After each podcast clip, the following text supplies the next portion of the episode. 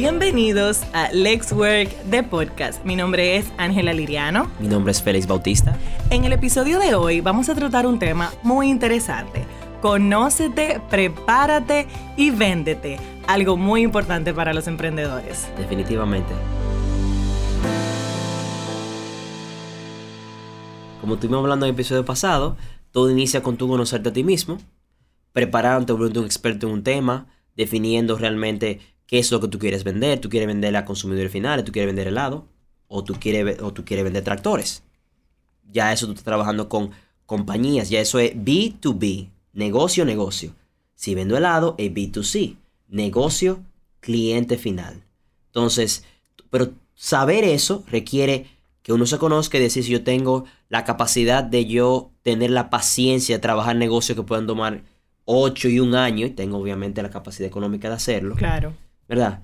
Y preparándote, si yo vendo tractores, yo tengo que saber de la A a la Z todo acerca de ese tractor. Tengo que ser un experto en tractores si eso es lo que yo voy a vender. Y si tú te estás vendiendo a ti como producto, Exacto. también tienes que saberte vender. Tú sabes que una algo que yo siempre digo es que nosotros estamos en un mercado capitalista.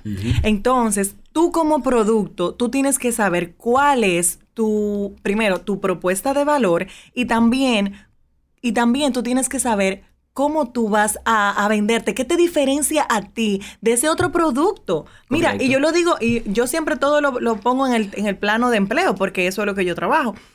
Si yo tengo cinco candidatos, ¿por qué yo te tengo que contratar a ti en vez de otro? O sea, ese, tu, tu marca diferenciadora, tú, tú la tienes que saber, tú tienes que saber cuál es tu propuesta de valor, cuál es tu ventaja con respecto a otro. Por ejemplo, y eso que dice Ángela es tu propuesta única de valor, único siendo la, la palabra clave en esa frase, viene acompañada con lo que se llama un pitch, o sea, un, un- un pitch de venta. O sea, o sea, en 30 segundos, si yo te pregunto a ti, ¿qué tú haces? Tú tienes que poder decir eso. Con firmeza, seguridad y con mucha confianza de que eso es lo que tú haces o eso es lo- o ese es quien tú eres. Exacto, exacto. Entonces, por ejemplo, eh, en un pitch que yo tengo, que el que yo uso en LinkedIn, lo tengo en inglés, o sea que me excusan, voy a tratar de traducirlo ahora rápidamente. Eh, el mío es que yo ayudo a inversionistas nuevos y que tienen experiencia a tomar mejores decisiones en bienes raíces utilizando data. Ese es mi pitch. Chulísimo. O sea, yo, siendo ingeniero civil, utilizo mis habilidades numéricas para enseñarle el contexto utilizando la data para que al momento de tomar la decisión tomen la mejor decisión. Obviamente, es importante saber que las decisiones no son ni buenas ni malas. Se toman en base a criterios y el contexto en el cual eh, se están tomando. Punto. O sea, ¿Cómo eh, y yo eso puedo, es importante. ¿Cómo yo puedo vender mi idea de negocio? ¿Cómo, cómo yo hago para que un inversionista pueda creer eh, en ese proyecto? Yo sé que tú trabajas mucho, mucho en ventas, entonces yo quisiera como que tú, no sé, también me enseñaras a mí, ¿verdad? Algunos trucos de venta que podríamos implementar cuando estamos los emprendedores, cuando estamos captando clientes o también el que está buscando empleo que pudiese implementarlo en el momento de que tiene una entrevista, porque aplica para ambas cosas muy bien. Cuéntame. Entonces, entonces, miren,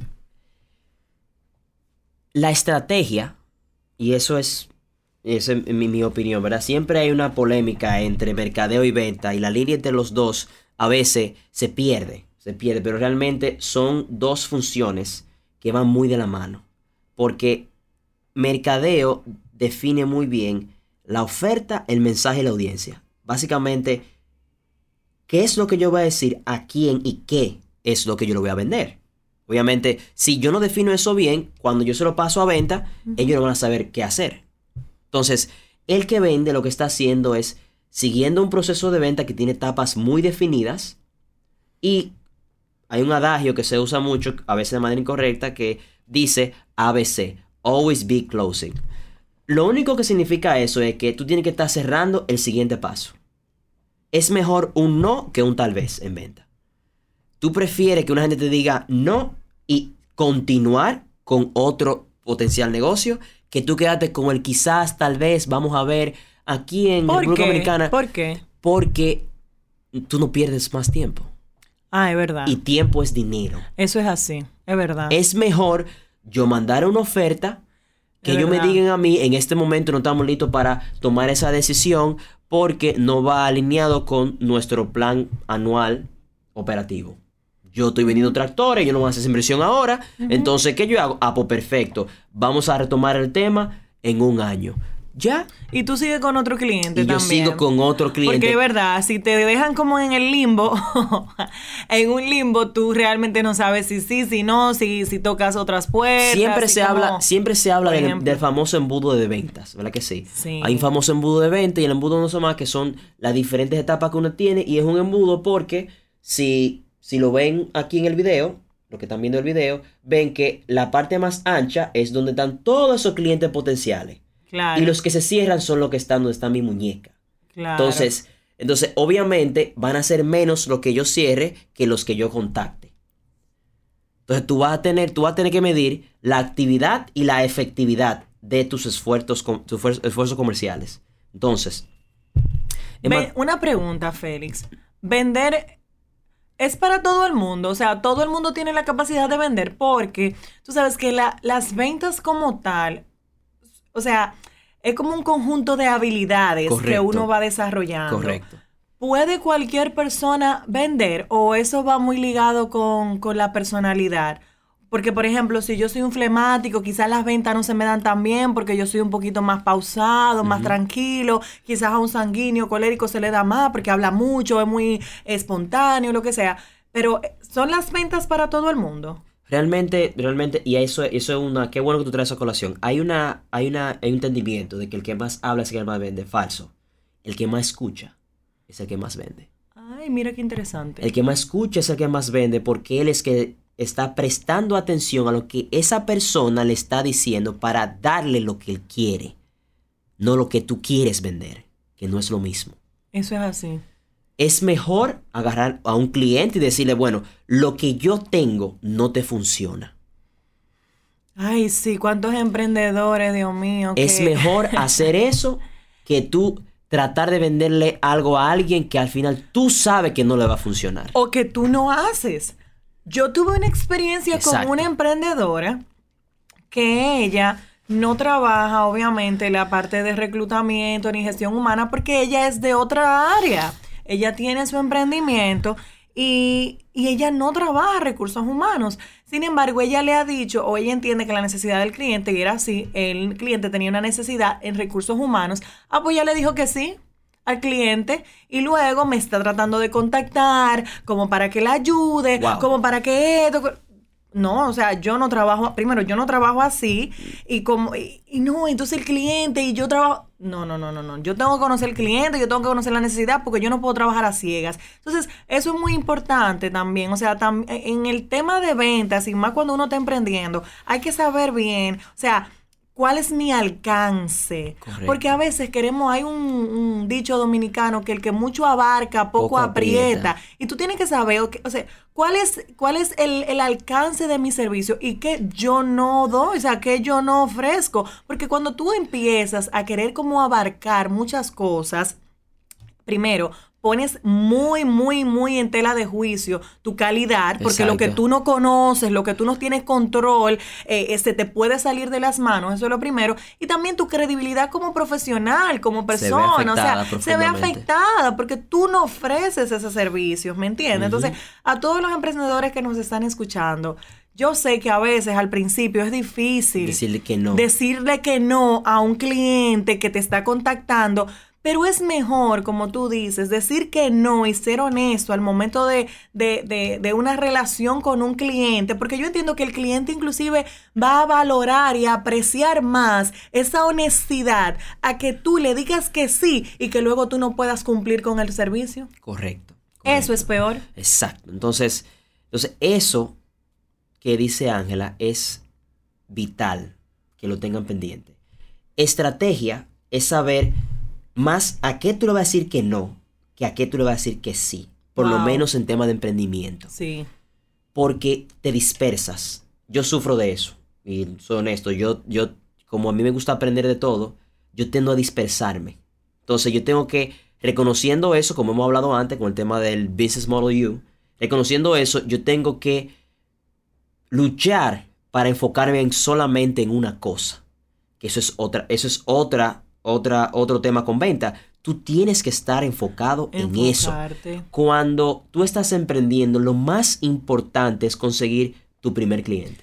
O sea, tú tienes que hacer todo lo posible para que lo que sea que tú estés vendiendo, un bien, un servicio, o sea, ya sea reclutamiento, asesoría fiscal y tributaria, tú, tú estás vendiendo bienes raíces, tú vendes, tú casas, tú, Que tú tú vendes proyectos. tú estás tú ti- o sea, haciendo, claro. entonces, entonces tú tienes que, tú tienes que buscar ese primer cliente, ese primer cliente, y tratar en la medida de lo posible de entender muy bien qué de tu producto fue que lo llevó a ti. Claro.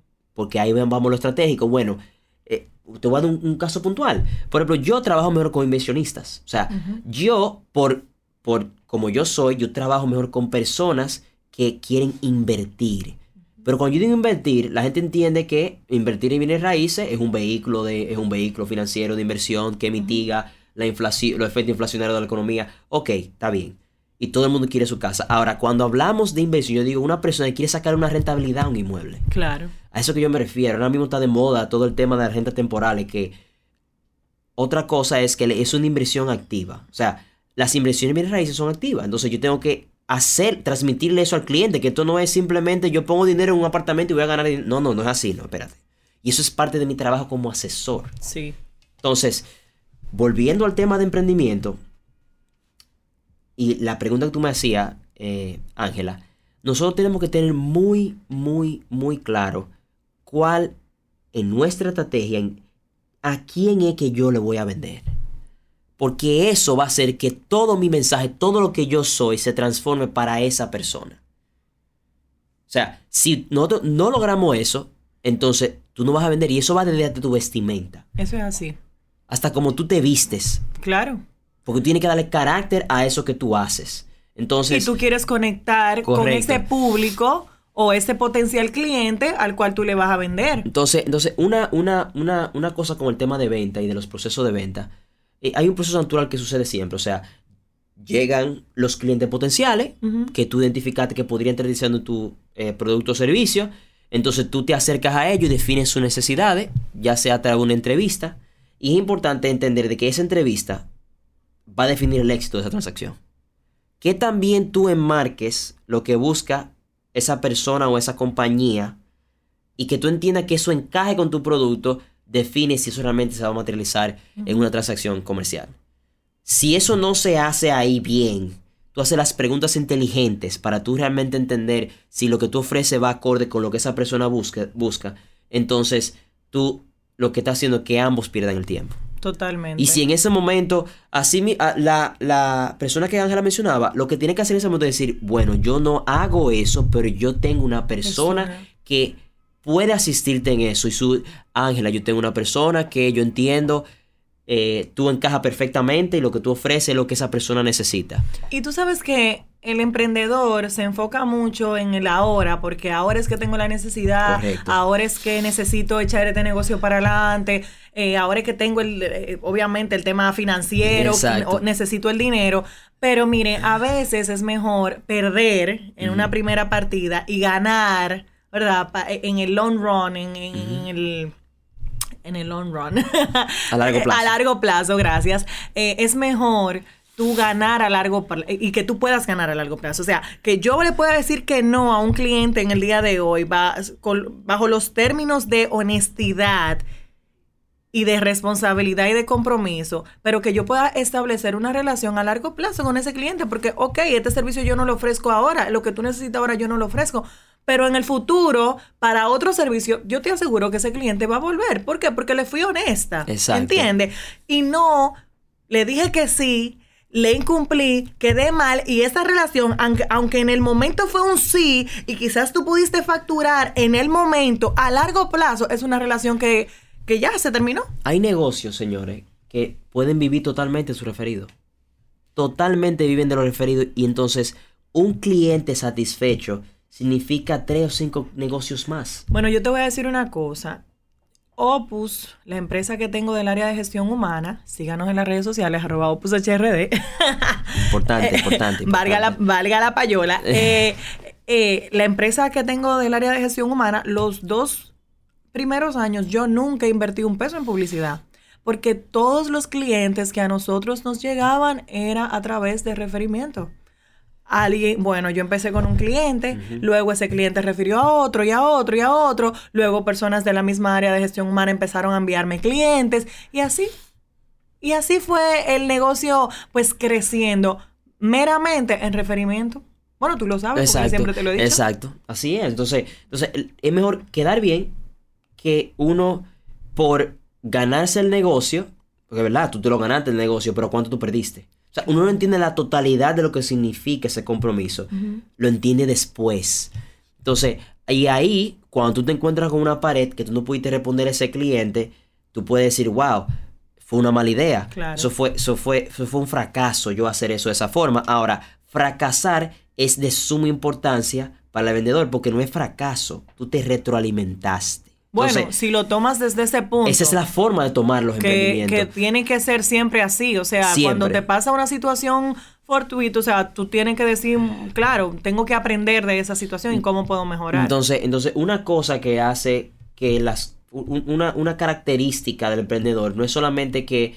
No solamente, no solamente que ellos han definido bien que son un experto, que, que decidieron em, emprender. Es que están cómodos operando en la incertidumbre. Y están cómodos asumiendo riesgos. La tolerancia de un emprendedor es, normalmente más alta que la media. Y generalmente, mientras más grandes son los emprendedores, más alta es su tolerancia al riesgo. Es una generalidad porque y es verdad que es una realidad matemática. Mientras más tú te arriesgas, más tú ganas. Eso es matemático. Yo le decía a, a, mi esposo, yo le decía a Héctor, eh, que el, que, el que emprende vive de milagro. o sea, yo soy muy creyente, yo creo mucho en Dios.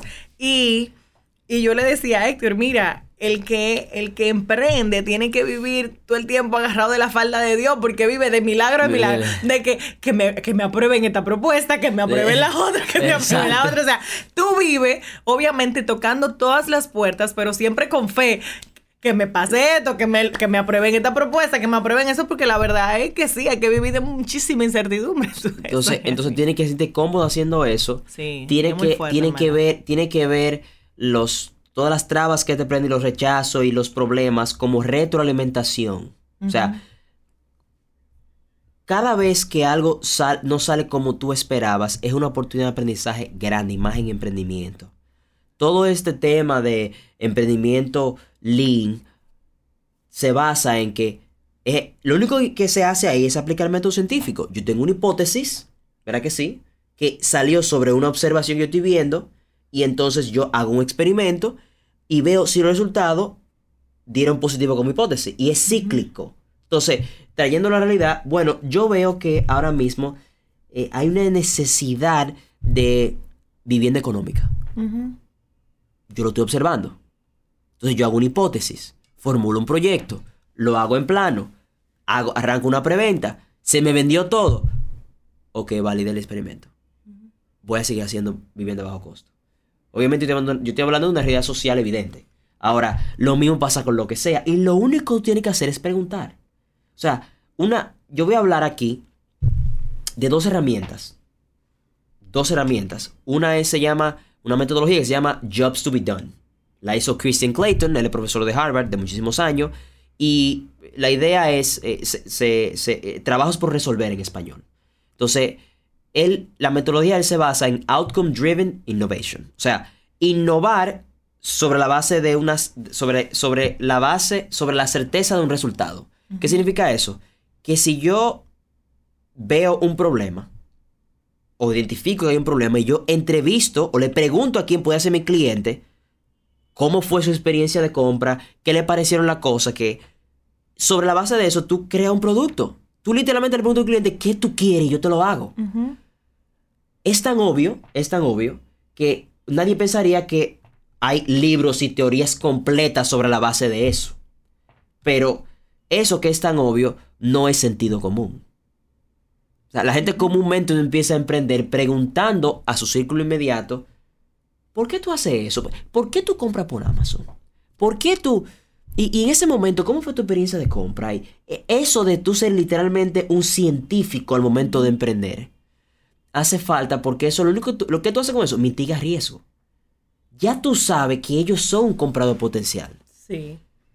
Porque también pasa que cuando nosotros estamos emprendiendo enfocamos en nuestro producto. En que sea más bonito, en que se vea bien, lo que tú decías de las redes sociales, mira, mira cómo se ve mi logo, mira el branding, esta palabrita no me gusta como dice, esos colores, esos colores quizás no proyectan lo que yo quiero. No, espérate, vamos a ver.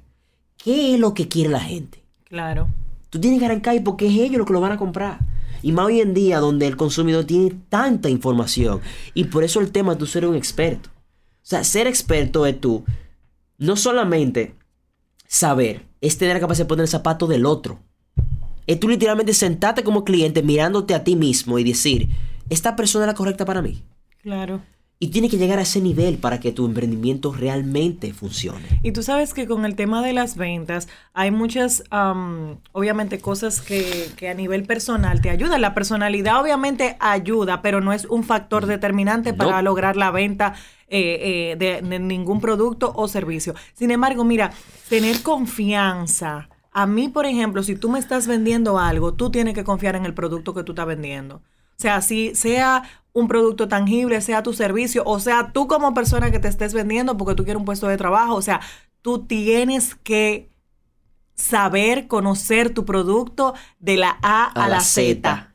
Totalmente. Y, y mucha seguridad, porque el tema de, de vender y de, y de también y de emprender es que tú tengas seguridad en el producto que tú estás ofreciendo, de que tú sabes que el producto, que el servicio es de calidad. Yo estaba reunida con una persona y me pareció que su trabajo era bueno, pero él no necesariamente tenía o se sentía con la confianza. Y yo le decía, oye, pero tu trabajo realmente me parece interesante, no me parece un... No, pero realmente no, a mí me falta todavía, me falta. Yo le decía, pero bueno, lanzarte no es una idea absurda, emprender no es una idea absurda. O sea, ¿por qué traigo este, este ejemplo a colación? Porque en el tema de venta hay que confiar mucho. Sí. Hay que confiar en lo que tú estás vendiendo, tienes que confiar en el servicio que tú estás ofreciendo, porque si tú no confías en ti, como yo que estoy comprando, voy a poder confiar. Exacto. Entonces, entonces, la otra herramienta que le quería dar es, una, es un libro que se llama Business Model Navigator, que es el navegador de modelo de negocio. Eh, unos, eh, unos profesores de una universidad europea, ellos decidieron investigar cuáles fueron, cuál, cómo, cuáles son los modelos de negocio, porque un modelo de negocio y un plan de negocio van de la mano, pero no son necesariamente lo mismo. Y le voy a dar un ejemplo. Mi modelo de negocio, un modelo de negocio es el tema de suscripción. El, el modelo de negocio es sencillo. Tú lo que tienes, tú lo que tienes certeza de ingreso porque tú tienes un servicio que el costo de aumentar un usuario más es marginal a los ingresos. Netflix. Netflix lo único que tiene que hacer es aumentar, es aumentar la cantidad de usuarios porque mientras más gente tiene no le cuesta más. Pero su servicio se lo permite. Ahora tú dirás, Claro. bueno Félix, eso funciona con, con servicios como Netflix y tecnología. Aquí hay una compañía que se llama Mr. Jeff, que es una, que es una franquicia europea que ellos hacen suscripción para servicio de lavandería. Tú pagas 1.500 pesos, por ejemplo, y ellos se encargan, te, te dan cuatro fundas para tú lo que tú pongas ahí te lo lavan a domicilio. Wow. Eh, no nos están dando ningún tipo de patrocinio. Si nos escuchan, sépanlo. Por favor, no, por esto no nos están dando patrocinio, Pero, pero, está muy bueno, eh, o sea, gracias por compartir el dato porque ni yo lo sabía. pero eso de suscripción se puede llevar a cualquier negocio. Yo conozco aquí, por ejemplo, de Car Wash, que ellos te dicen paga el año completo y tú vienes a lavarlo dos o tres veces a la semana, pero yo te, ya yo me pagaste el año completo, ya te suscribí. Sí. Entonces, eso es un modelo de negocio. Yo te voy a decir una cosa. Quien quiere emprender va a buscar la forma de hacerlo. Si no, va a buscar una excusa. Tan sencillo Tan como eso. sencillo como esa. El proceso de venta va a pasar igual. Si tú no confías en el producto, en el servicio que tú estás ofreciendo, mejor vuelve a emplearte y seamos felices todos. Exacto. Porque hay que tener muchas agallas y hay que tener mucha confianza para uno vender. A veces da como un poquito como de vergüenza porque, contrale, este es lo mío, fui yo que lo hice, yo también lo tengo que vender. No, no, no, tú eres el principal activo de tu empresa y tú eres el que tiene que confiar en tu producto más que nadie para que ese producto pueda ser un producto que se pueda vender. Así mismo, generalmente las empresas que son exitosas son exitosas son la que el primer el emprendedor es el primer vendedor siempre. Y los, generalmente los presidentes, los directores que llegan a las posiciones más altas son los que mejor venden eso. Y tiene sentido. Yo inicié esta compañía. O sea, claro. ¿quién mejor que yo ¿Quién mejor que para, venderla? Para venderla. Entonces, ya para concluir, un tema que, eh, que siempre es un asunto con el tema de la, con, con las ventas es pedir el negocio. O sea, cerrar. O sea, cerrar se ha vuelto en, los 80 en Estados Unidos, eso lo único que se hablaba era de cómo cerrar, de las técnicas de cierre, de las 100 y una formas de tú cerrar un negocio. Ok, eh, sí, sí hay libros que tienen literalmente 100 formas de tú cerrar un negocio. O sea, eh, una locura. Ahora, cerrar el negocio es tan sencillo como preguntarle al cliente si está lista para, para, listo para el siguiente paso. Punto. Si yo entregué una propuesta eh, me hicieron las observaciones del lugar en la propuesta y yo las respondí. Lo único que tengo que decir después de ahí es, ya que todas las preguntas que usted tenía fueron eh, respondidas de manera satisfactoria, está listo para dar el siguiente paso. Muy interesante esa forma. Tan, sencillo como eso. No hay que, no hay que darle vuelta.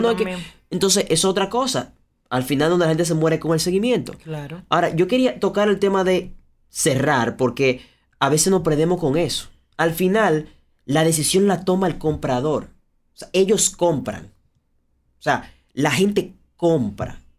Así tú presenta información, tú manejas cualquier tipo de duda que ellos tengan y ellos toman esa decisión sobre su realidad. O sea, ellos, porque hay cosas que tú no manejas de tu comprador. Eso es así. Tú no sabes lo que está pasando. y tampoco y tampoco es bueno estar forzando. No, a mí me da pique, me molesta cuando un vendedor quiere como que hostigarte. A mí no me gusta eso, por eso odio cuando me están llamando de los bancos para ofrecerme una, una tarjeta y me siguen llamando y llamando y llamando y llamando. Sí. no me gusta porque si ya yo te comenté que no, no, no me sigas molestando. Y finalmente, y finalmente yo quiero hacer hincapié en el seguimiento todos los que estamos en emprendimiento, me incluyo a mí, trabajar en el trabajo que yo hago día a día, el seguimiento es clave y es siempre donde cojeamos. Y ya para concluir, yo quiero terminar con esta frase. Conócete, prepárate y, véndete. Síguenos en las redes sociales arroba LexWorkRD. También si tienes algún, alguna pregunta o quieres que tratemos algún tema en específico, escríbenos a info arroba lexworkrd.com. Nos estamos escuchando. Hasta la próxima. Bye. Hasta la próxima.